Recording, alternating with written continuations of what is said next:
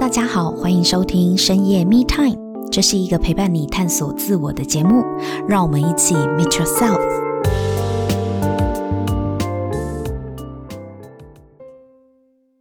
大家好，我是沐晨，欢迎收听深夜 Me Time。今天我们很高兴可以邀请到我的一位好朋友 Mason 来到现场，因为我们今天呢，打算带大家从电影里面来看人生启发。让我们先欢迎 Mason。Hello，Mason。嗨，大家好，我是 Mason。那我现在是从事体验式工作坊，那我是培训导师。那跟沐晨也认识，应该快十年了，对不对？有哦，有，今年十第十年。对，认认识很久了，而且之前其实 Mason 也蛮常看电影的，所以我们想说今天就是来聊一部他喜欢的电影，跟另外一部我喜欢的电影。然后我们来跟大家分享一下我们从这个电影里面学到的五件事情。那 Mason，我们在今天这一集呢，我们要先来聊你挑的，你要不要跟大家讲一下你挑哪一部电影？我之前也是因为我们在聊，就是哎，电影里面有什么启发嘛？然后牧尘问我说，哎，我喜欢漫威里面哪些角色？那其中一个我提到是金刚狼，所以我们今天就来聊聊金刚狼它的一些。故事的启发吧。为什么是金刚狼啊？我自己也蛮好奇的。哎、欸，这是我从小时候就喜欢的一个角色。嗯、呃，所以你那时候是看 X 战警系列的吗？嗯，X Man。X Man 里面有非常多的变种人啊，嗯、为什么你会特别喜欢金刚狼？为什么我会喜欢这个角色？就这种个性很哦直白。对对对对对，好像有一点像直接。真的是很粗鲁的，有有一点莽撞那种，嗯，匹夫之勇，很做自己，还有络腮胡，啊，然后不管别人怎么，毛发旺盛，哇，OK，所以就是这种很直接，然后哦，爱恨分明，很做自己，很单纯啦，对，嗯，这样的个性，啊那原来你都喜欢这种角色，好像就是以金刚狼这角色来看是这样子，然后同时他也，当他身上的那个特异功能吧。他的这个，他的变种能力、再生能力，对，完嗯、完全是打不死的，奋勇去作战、冲敌这种感觉，这样的个性是我会小时候是喜欢跟欣赏的。你是不是喜欢他们身上有一种很原始的野性？可以这么形容哦。那你会推荐这部电影啊？我猜应该也是金刚狼让你看到蛮多东西的，蛮深刻的。你要不要跟我们分享一下，在这部电影里面？让你印象最深刻的事情，或是你觉得从中你看到什么样的事情是，呃，跟人生当中会有对照的？应该说，呃，我喜欢看电影，那也喜欢从里面去看到很多面相，因为电影在里面的角色设定，嗯，很多的人设其实是很鲜明的，嗯，在每一个角色的个性啊、背景啊、他的倾向，其实设定都很。很立体，对对对对对，嗯、所以其实我觉得这也是反映到人的内心。其实人的内心里面也很多个区块跟面相，嗯，也许我们平常习惯只展现某一个面相，但另外一些面相可能平常比较隐藏跟压抑的那那部分，我觉得也是从电影里面去看到很多的一些同理吧。有可能有一些我平常还没有展现，但是想展现的一些面向。在在某个角色里面会有投射，所以其实不单单只是金刚狼这角色，就很多很多的电影跟角色里面都有很多的角度可以去观察跟学习。我们先介绍一下这个金刚狼的故事好了，就是他原本是他天生就有变种的能力嘛，嗯、然后后来去参加一个实验计划。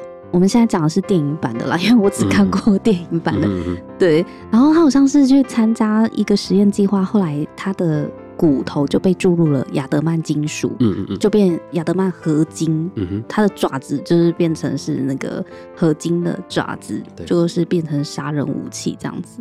然后到后来，他参加过超多 X 战警系列的电影，都有他的演出，而且他都担当要角。嗯、对，他每一次都是召集团队的人呢。嗯哼，哦就是也是身负重任。对，感觉他就是个领袖。虽然这个 X 战警里面并没有一个很明确的，比如说像队长这个位置，金刚狼他就无形之间他就好像就是扮演那个队长的位置。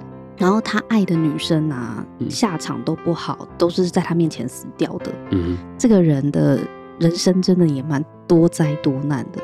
嗯，而且我自己印象最深刻就是他到后面啊，就是有一部电影在描述金刚狼的晚年，叫做《罗根》。嗯哼，不知道听众朋友有没有看过这部电影啊？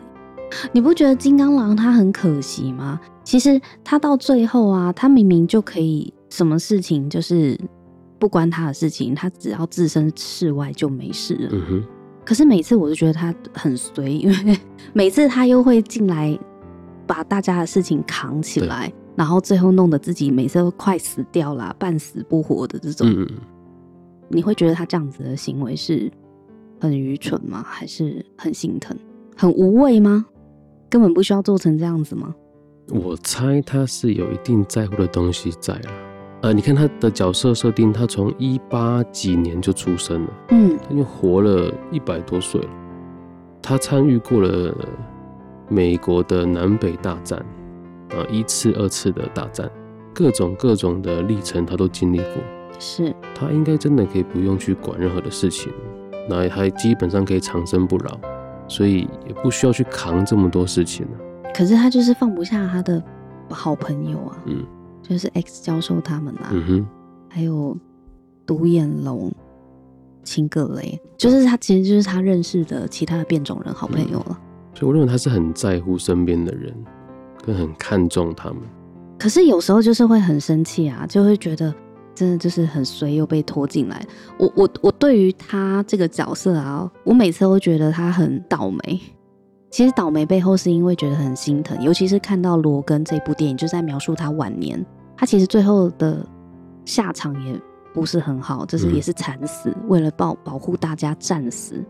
我在罗根这部电影里面，我就觉得一个英雄都已经要退休了，因为他最后要照顾生病的 X 教授嘛。对，因为 X 教授就脑波一个病发作就乱杀人，对，就很多人就会因为他的脑波发作而死，所以金刚狼。在他身边好好的照顾这个生病的老人家。那本来想说好吧，如果他们两个这样子，一个生病了，然后一个体力也不如从前，而且又满身是伤。这部电影拍得很写实哦，所以我我很喜欢罗根，就是讲他晚年这部电影。本来想说，那你们两个就好好的去过你的退休生活就好了。真的，你就是把你身边这个。他是脑波不小心太强会杀人，就是生病的这个老人照顾好就好了。可是偏偏他就被卷进了那个小变种人的恩怨里面。其实他根本也不认识那一群小变种人，就是小罗拉，跟他一点关系都没有，跟他一点关系都没有。他也可以大可冷眼的就离开嘛，因为他还要保护这个生病的 X 教授。可是最后他还是放不下，他他觉得小变种人的命运，他不希望。他们在遭受像罗根小时候的苦，因为他们自己也参加这个变种计划，他知道那是怎么一回事。对、嗯，就是要把他们训练成杀人武器，嗯、就像他以前也曾经被训练成杀人武器是一样的。他因为自己的不忍心，所以他又跳进来淌这个浑水，然后最后就一起被追杀嘛，就是金刚狼跟这些小变种人都一起被追杀，然后最后还被自己的复制人杀死。X 教授也没保护到，因为 X 教授也死啊，也被他的复制人杀杀死嘛。嗯哼，我每次看到啊，就是超级英雄有这样子下场的时候啊，我都会问我自己一个我到现在也没有办法有答案的问题。我也问一下梅森好了。其实你不觉得他们到底是能不能置身事外这件事啊？这是我的一个问号。因为金刚狼像我们刚刚讲的罗根，他的晚年啊。他明明是可以，这不关他的事情，也没有人会觉得你如果不插手的话，好像是你的错，不会有人这样子讲吗？因为他有很好的理由，就是他要照顾身边一个生病的老人嘛。那跟钢铁人不是很像吗？大家还记得在这个终局之战的时候，嗯，就是萨诺斯弹指之后的五年，嗯。钢铁人就跟小辣椒生了女儿，然后一家人就住在这个乡间郊外的房子里面，也是安度晚年呐、啊。本来也是想说哦，钢铁人要退休这样子，可是到了美国队长跟黑寡妇去找他，希望呢他可以来发明一个机器，因为他们很想要找找出被弹指消失的这些人，他想要去救他们回来嘛，嗯，就是要去偷宝石去救他们回来。本来 Tony Stark 是跟他们讲说，我不要，我不我不参加，因为我有我的家人要顾。嗯，虽然美国队长很失望，可是我那时候非常能够理解钢铁人为什么会拒绝。你不能说人家因为要顾家人，所以道德绑架他，就觉得哦不行啊，你是钢铁人，你应该要出来。当他不愿意的时候，也只能尊重他。嗯哼。可是后来他就是美国队，他拒绝了美国队长之后，他自己又睡不着。因为他发现他好像真的有机会去做出一个时间机器，有那么微小的机会去救出那些被弹指消失的人。嗯，所以他后来就真的这么做了。对，他还是跟美国队长他们一起想要去穿越时空，然后去救出这些人。他最后也牺牲自己死掉啦。嗯，嗯，所以我看罗根这一部电影的后半段，就是看整个那个电影宇宙金刚狼的下场的时候，我也想到了 Tony Stark 钢铁人。嗯，我觉得他们两个都是，你真的就算是袖手旁观，也不能够说你是对的还是错的，就是这就是你的选择，我们大家都应该尊重你的选择。嗯，可是他们就是偏偏选择，他们没有要袖手旁观，他们选择了，他们用他们的能力来回应来到他们面前的灾难。嗯，我就觉得很感动。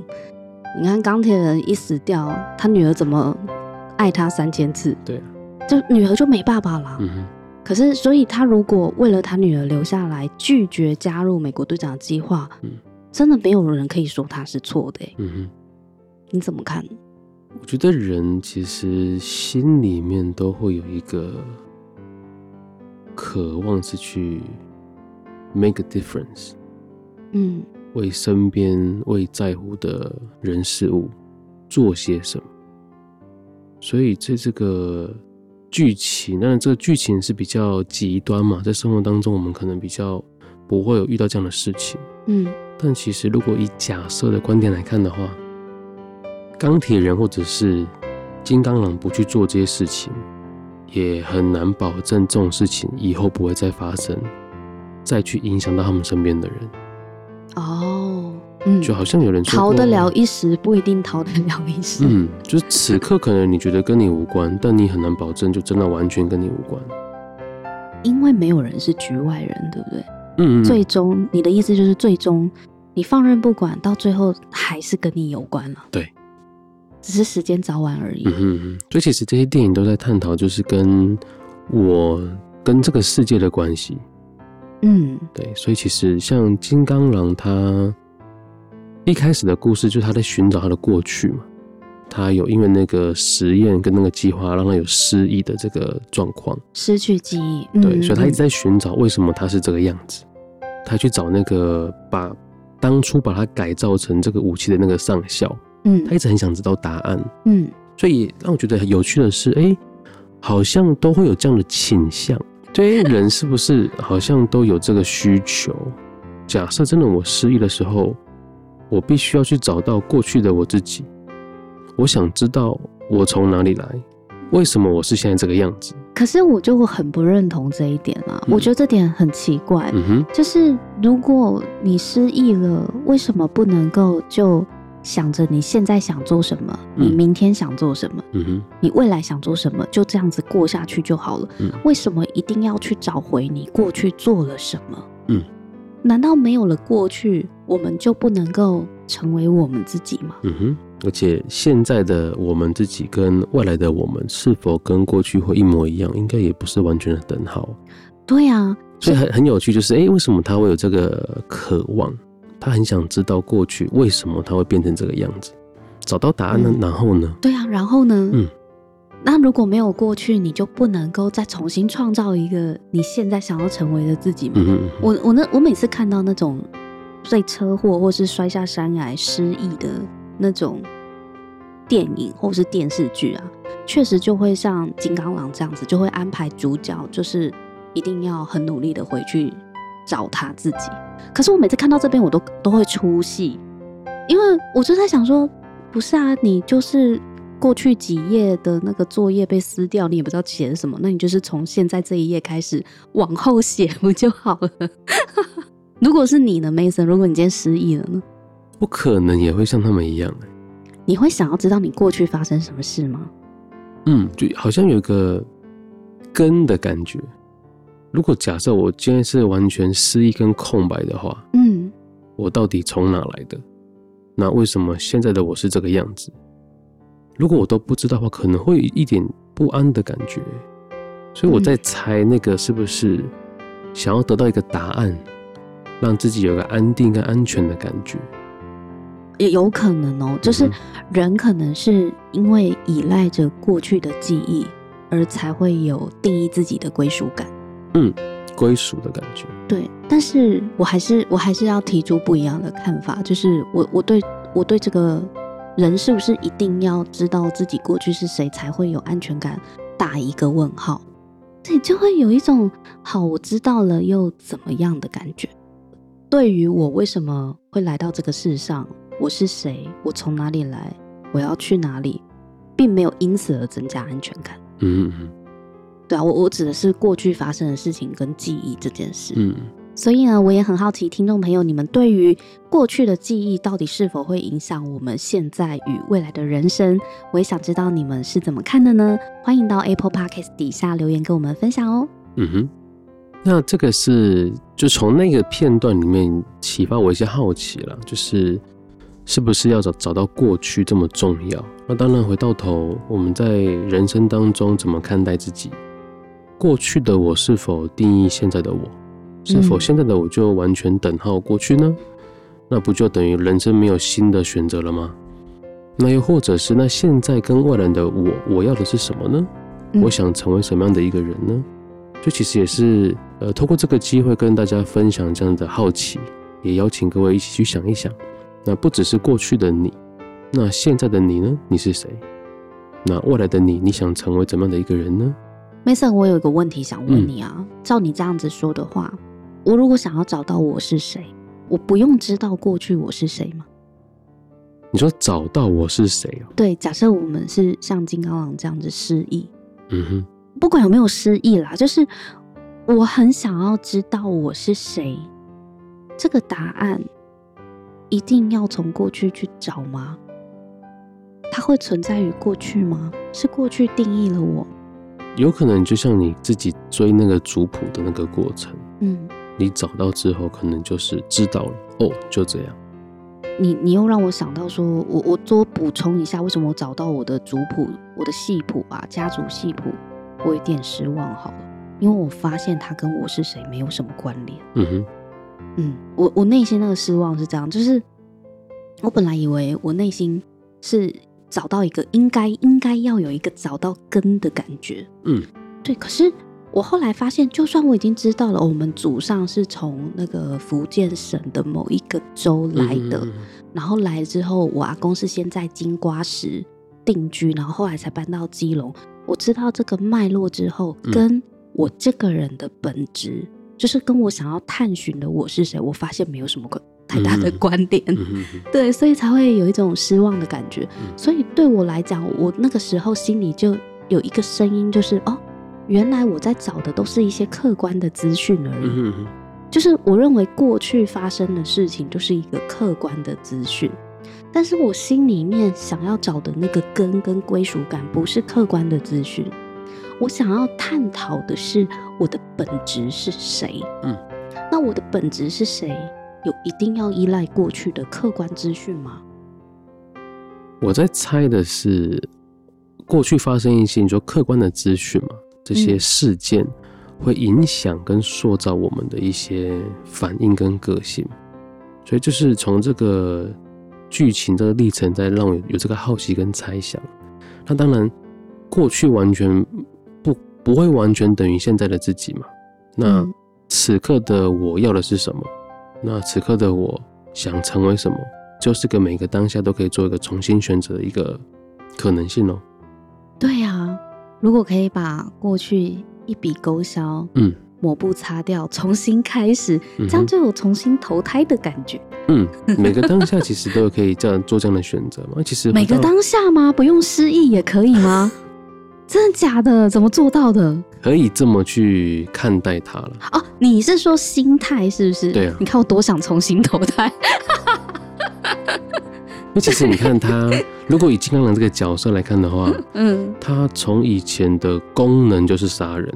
对啊，杀人武器嘛。然后也杀到自己不想再继续扮演这样的角色。嗯。然后到后来，你说他照顾 X 教授，照顾这个小女孩，就完全是一个发自爱跟照顾人的这样子出发点。他是有选择的，而不是被迫的。嗯，我觉得这点超重要的。嗯，所以他这个转折，从过去被环境跟被定义。到他自己后来做了新的选择，嗯，就完全不同的心态的转变。所以其实你看他在很多战争的背后，他为什么愿意扛下整个使命任务，嗯，扛下团队？我觉得其实也是关乎于你说我们呃从过去的经验去判断，我过去的我为什么是这个样子，但现在每个当下我做什么，我在乎什么。其实也都在定义我是怎么样的一个人，也都在反映我是怎么样的一个人。所以其实你看他这这个角色，从他去承担团队，嗯，带领团队，然后去接下这些任务，保护跟照顾身边这些人，其实也都在反映他是怎么样的一个人。哎，这样我好像有一点懂你讲的。哎，其实你真的要投胎的话，你每个当下都可以重新投胎，重新做选择的意思啦。嗯哼。因为过去的你真的没有办法去定义你是谁啊，嗯，因为只要你做了不一样的选择，不管做什么样的选择，你都你的每一刻都在重新的定义自己是谁，对不对？嗯、是关乎于选择嘛？对啊，因为你说他以前是杀人机器，嗯哼，可是只要他当下愿意选择，他不要再当杀人机器，那么他就不是杀人机器了。对，对，你又让我想到钢铁人哎。你不觉得钢铁人很像他吗？钢铁人以前就是他的史塔克工业，就是发战争财嘛。对，他就是做一些武器。对，可是当有一天他发现他这个武器真的会带来很不好的影响的时候，他不是从那个阿富汗回来，就是从那个被绑架回来之后，他就要 shut down 那个史塔克工业。嗯，他想把它关掉，然后他才有钢铁人这个角色，他才成为钢铁人去伸张正义。对，所以。你如果真的要用过去去定义一个人的话，那么他就是军火商而已。嗯哼。可是他随时都可以选择要或不要继续当一个只是贩售军火的商人。嗯哼哼。大概懂了，真的是每个当下都是你重新选择，其实就有一点。重新投胎的感觉，这也呼应到刚才你有说那个没有人是局外人这个观点，因为钢铁人他自己是在呃陪着美军出任务的时候被自己的武器给攻击到，对，所以他原本可能是设定我就是个军火商，嗯、我赚取我的利益优先，战争你们去打，我只是卖武器给你们而已，嗯、所以跟我无关，对，别人的死活跟我无关。但那一刻也是回到他自己身上，他差点死掉啊！嗯哼嗯哼，所以那个没有局外人这件事情，其实这个观点也都一直存在，只是我们有没有去看待它而已。所以这些英雄的故事都是对我的启发，都是一个关乎于我寻找我是谁，然后再把自己的视野跟焦点放大。而且你不觉得他们都一定会有一段难堪的过去吗？嗯，我觉得每个英雄起源的电影都会有。就就跟我们人一样，谁没有难堪的过去，大小不同而已。嗯哼，对。可是我们是要被难堪的过去给绑架了，嗯哼，还是我们可以重新定义自己？对，我觉得这就带来蛮正向、好励志的力量哦。嗯，就是我们怎么在每个当下有意识去看待过去，那你可以选择被过去给羁绊跟定义住，又或者你可以选择从过去有所学习。从这经验里面去提升跟升华，都是一个当下的选择。嗯，不过啊，金刚狼这个角色啊，就是罗根啊，他有一个点啊，我我一定要提出来讲，因为我觉得这个点真的你要跟大家分享一下，就是他是一个非常封闭自己内心、拒绝接受别人给他爱的人。嗯，他是这样子，那我猜也是因为他自己活了这么多年，经过了很多爱的人离开的这个事情。对，对他其实童年就他的爸妈跟他的叔父那一段就好复杂，嗯哼哼很乱啊。他亲他以为的亲生爸爸不是亲生爸爸，嗯，然后他他又杀了他真正的亲生爸爸，嗯、就是他一直叫 uncle。一直叫叔叔的那个人才是他的亲生爸爸，嗯，为什么呢？因为他妈妈搞外遇，这是一个很复杂的的家庭背景。嗯，然后，总之他两个爸爸都死了，嗯，而且其中一个自己真正的生父还是被自己误解之下杀死的。嗯，对。然后他喜欢的女人，就刚刚有讲啊，其实都死掉了嘛，嗯、所以他一直面临着这样子从自己身边离去的爱别离苦，所以也导致后期的金刚狼真的对人啊越来越冷淡了，嗯，他的心就是封闭起来了，所以我们会看到罗根这部电影里面啊，那个小罗拉、啊、一开始是想要对他示好，但是他其实表现得出来。跟他年轻的时候就很大的不同。嗯，金刚狼年轻的时候比较热情，嗯，金刚狼老的时候真的比较冷漠，已经看淡一切，或者是经不起伤了。我觉得不想要再做有这样的感觉。年轻的时候还可以受伤，很快复原。嗯，对，所以老了不只是他的身体，他的那个。他的爪子修复能力弱了，心灵的修复能力好像也弱了。嗯哼，他都不太愿意再投入感情在别人身上。好像有个说法也是因为他自己心理的状态已经这么疲惫，所以他的修复能力就已经减弱。其实有影响的，是他他不想要再继续这个样子。小罗拉还是打开他的内心啊。对啊，我对于这个点啊，我比较有感的就是，我觉得接受爱啊。真的也是一种贡献呢。嗯，因为我看着他对身边的人那么冷漠，其实我很替他身边的人感到难过。罗根身边还是有很多很关心他的人。嗯哼，对。可是一个人因为受伤太重，他就会很容易把别人推得远远的，嗯，都关起来。对。然后我就想到啊，就是我们生活当中可能也有遇到这样子的状况，就是当你真的很想要表达你的爱给某个人，我举个例啊，像我们如果送礼物给长辈，比如说我们的爸妈，不知道大家有没有过经验，有一些爸妈呢，是他的生日，你请他吃饭，或是你买礼物给他，你会被他骂，他会说你干嘛浪费钱？嗯。对啊，自己都没赚多少了，你还要浪费钱去买这个，我又不需要啦，我不喜欢这个，你不用请我吃饭啊，不用花钱这种的。那大家可以理解他说这句话背后的意思，可能是心疼你花钱。嗯。可是他这样子的表达很伤人呢。对啊，因为我自己的爸爸也是有这样子对我说过类似的话。嗯哼，其实我我当下心里的感觉不会觉得他是心疼我赚钱辛苦，嗯，我会觉得是是要赚多少才能够请你吃一顿饭。嗯，我其实是很难过的，我会觉得你你心疼我花钱，是不是因为我赚不够，你才会心疼我花钱？我请你吃顿饭是。我花不起吗？你知道我很急的那种感觉，嗯、所以有好几次我爸生日，我要请他吃饭，我都没请成功。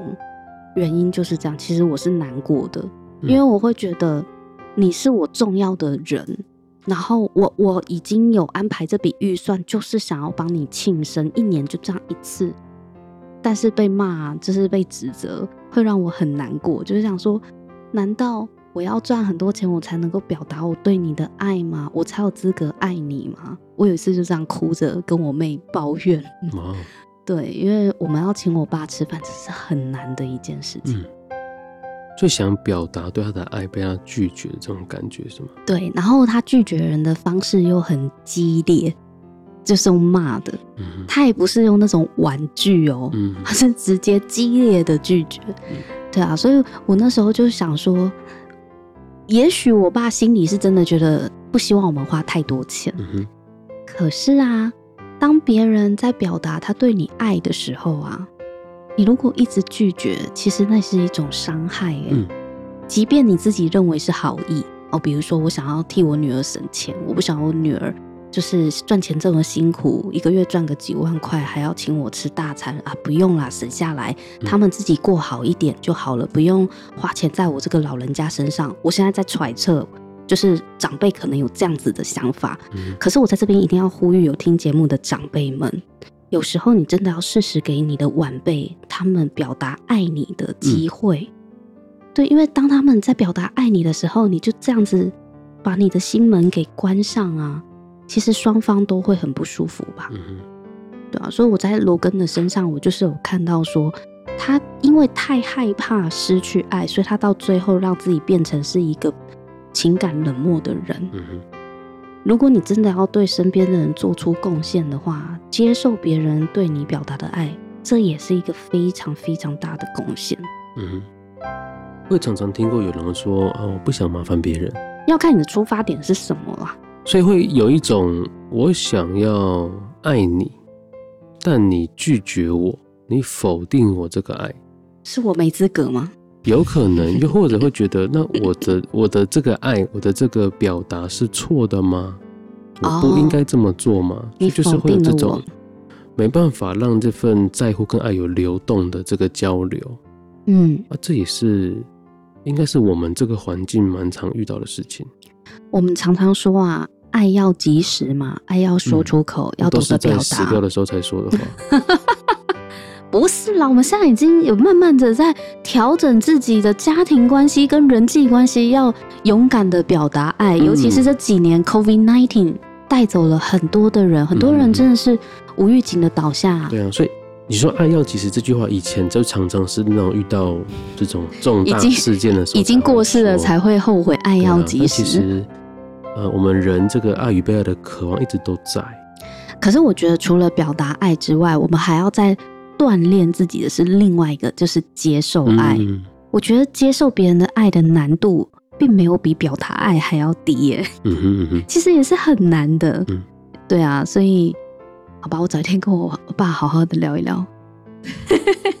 没有，这是我自己心里面真的从老一辈的人，因因为不止我这样，我身边的同学，他爸也也是一样，就是不喜欢人家帮他庆祝、庆生，什么都不要。你买东西送他会被他骂。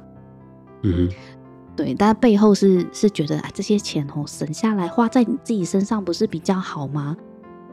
那话可不可以换个说法呢？你不要骂人家嘛。嗯哼哼，对呀，就变好像我我表达对你的爱这是错的。对，我做错了什么事情？你为什么会这么生气？你看不出来我那么爱你吗？所以我想要买东西给你，我想要请你吃饭。嗯，你不要再说什么才赚没多钱就要花这个钱。嗯，这句话好伤哦。嗯，啊，我爱你跟我赚多少有关吗？嗯哼，我我我赚不够多，没资格爱你，是不是？嗯，所以我们从金刚狼这角色也都一直会有看到这个他渴望爱跟被爱这样的一个需求在。表达情感，表达这个爱跟被爱的渴望，其实都还是有闻到这个味道在的。嗯，包含你记不记得第一集有个那个头发后来变有一撮白发那个小淘气，嗯，他是在一开始就从小淘气离家出走之后就，就、嗯、就收下他，带着他一起往往前走。那个时候开始，对，然后到后来你说在整个团队里面，然后包含最后的 X 教授，嗯，还有那个最后的罗拉小女孩。她其实很难放弃任何一个人呢。嗯嗯，其实她非常的爱身边的人，但是她，所以我才看到她把自己封闭起来的时候，我真的好心疼哦。嗯哼，因为他也在伤害那些爱他的人。嗯，别人也很难爱到他。所以回到这个角色，其实也就是从他寻找过去他是谁，嗯，但他后来他一切的行为都在表达他在乎生命。跟爱身边的人，这个也也去有去启发到关于人生这个归属感、爱与被爱这样的议题。嗯、所以其实有趣的是，他是一个很硬、很刚硬的一个英雄，很粗犷的人。但其实心里面这个这个样的渴望，其实是很细腻，有一些启发在的。虽然这么刚硬的外表底下。而且他的精神不死啊！虽然他最后为了要杀了那个很厉害的复制人，要保护那些小变种人，嗯、他不是惨死嘛？被那个爪子这样子，嗯、就是刺死。可是他的精神就留在被他保护存活下来的小变种人身上。嗯、对，我觉得肉体哦，我觉得就算是超级英雄或变种人都一样了，你你再厉害都难逃一死。嗯，可是你会留下什么？嗯，这就是我们活着的时候一直努力在做的，不是吗？对啊，就是我到底会留下什么？反正我这个肉体，我能活到几岁，我不知道。嗯。生老病死，大家都一样，没有人逃得掉。嗯哼，但我们可以留下来的东西可能很不一样。对啊，还有得选择。嗯，所以他也是在那个当下做那些选择。嗯，make a difference。嗯，他可以选择继续救自己跟教授终老。对啊，逃得远远的就好了。对，他也选择救了很多很多复制人小孩嘛，不只是罗拉而已。嗯，对啊。所以有趣的是，也从这个。角色的设定里面，他这个人基本上是拥有生命、身体的修复能力是无限的嘛？对，他基本基本上也长生不老了。他活了一两百年了，够了。嗯，所以也是一个角色一个假设，就是哎、欸，各位，如果我们的人生可以长生不老的话，假设没有死亡这件事，嗯哼，那你想追求的是什么？所以金刚狼这个角色虽然他是一个呃奋勇善战的一个英雄，但其实对我来说，也从他身上看到很多的面相，所以包含我是谁，也包含到最后生命追求是什么喽。他这个人基本上是有无限再生修复能力嘛，他也基本上活了好几百年，嗯，长生不老了。那所以如果如果一个人的人生可以这样长生不老，没有死亡这件事情的话，嗯，那追求的到底是什么？你要的又是什么呢？嗯，所以也许我们现在的人生在追求一些目标，拥有些什么，但可能也到后来是刚才牧尘说的这块，那我想留下些什么？好像我们拼的最后的结局真的能留下来的，那你会想要留下什么？那才是值得我们穷极一生去努力的。嗯，所以到这边想跟大家一起来做这个好奇。从这个角色也对自己生命有个有个好奇，那各位你怎么看待你自己呢？你觉得你是谁？那你追求的又是什么呢？嗯，谢谢 Mason 哦，这真的是金刚狼，怪不得你会那么喜欢这个角色，因为他真的可以探讨的面向或带来的反思非常的丰富。那也希望今天呢，我跟 Mason 一起来聊《金刚狼》这部电影，可以带给听众朋友你一些启发或者是灵感。那也非常欢迎你把听完这一集，你有什么样的想法？如果想要跟我们讨论的话呢，也欢迎到 Apple Podcast 给我们五星评分和留言，我们都会看到哦。也谢谢你的鼓励。那我们今天就先聊到这边，我们下一集会继续跟 Mason 来讨论另外一部我选的电影《奇异博士》。我们下一集见喽，拜拜。拜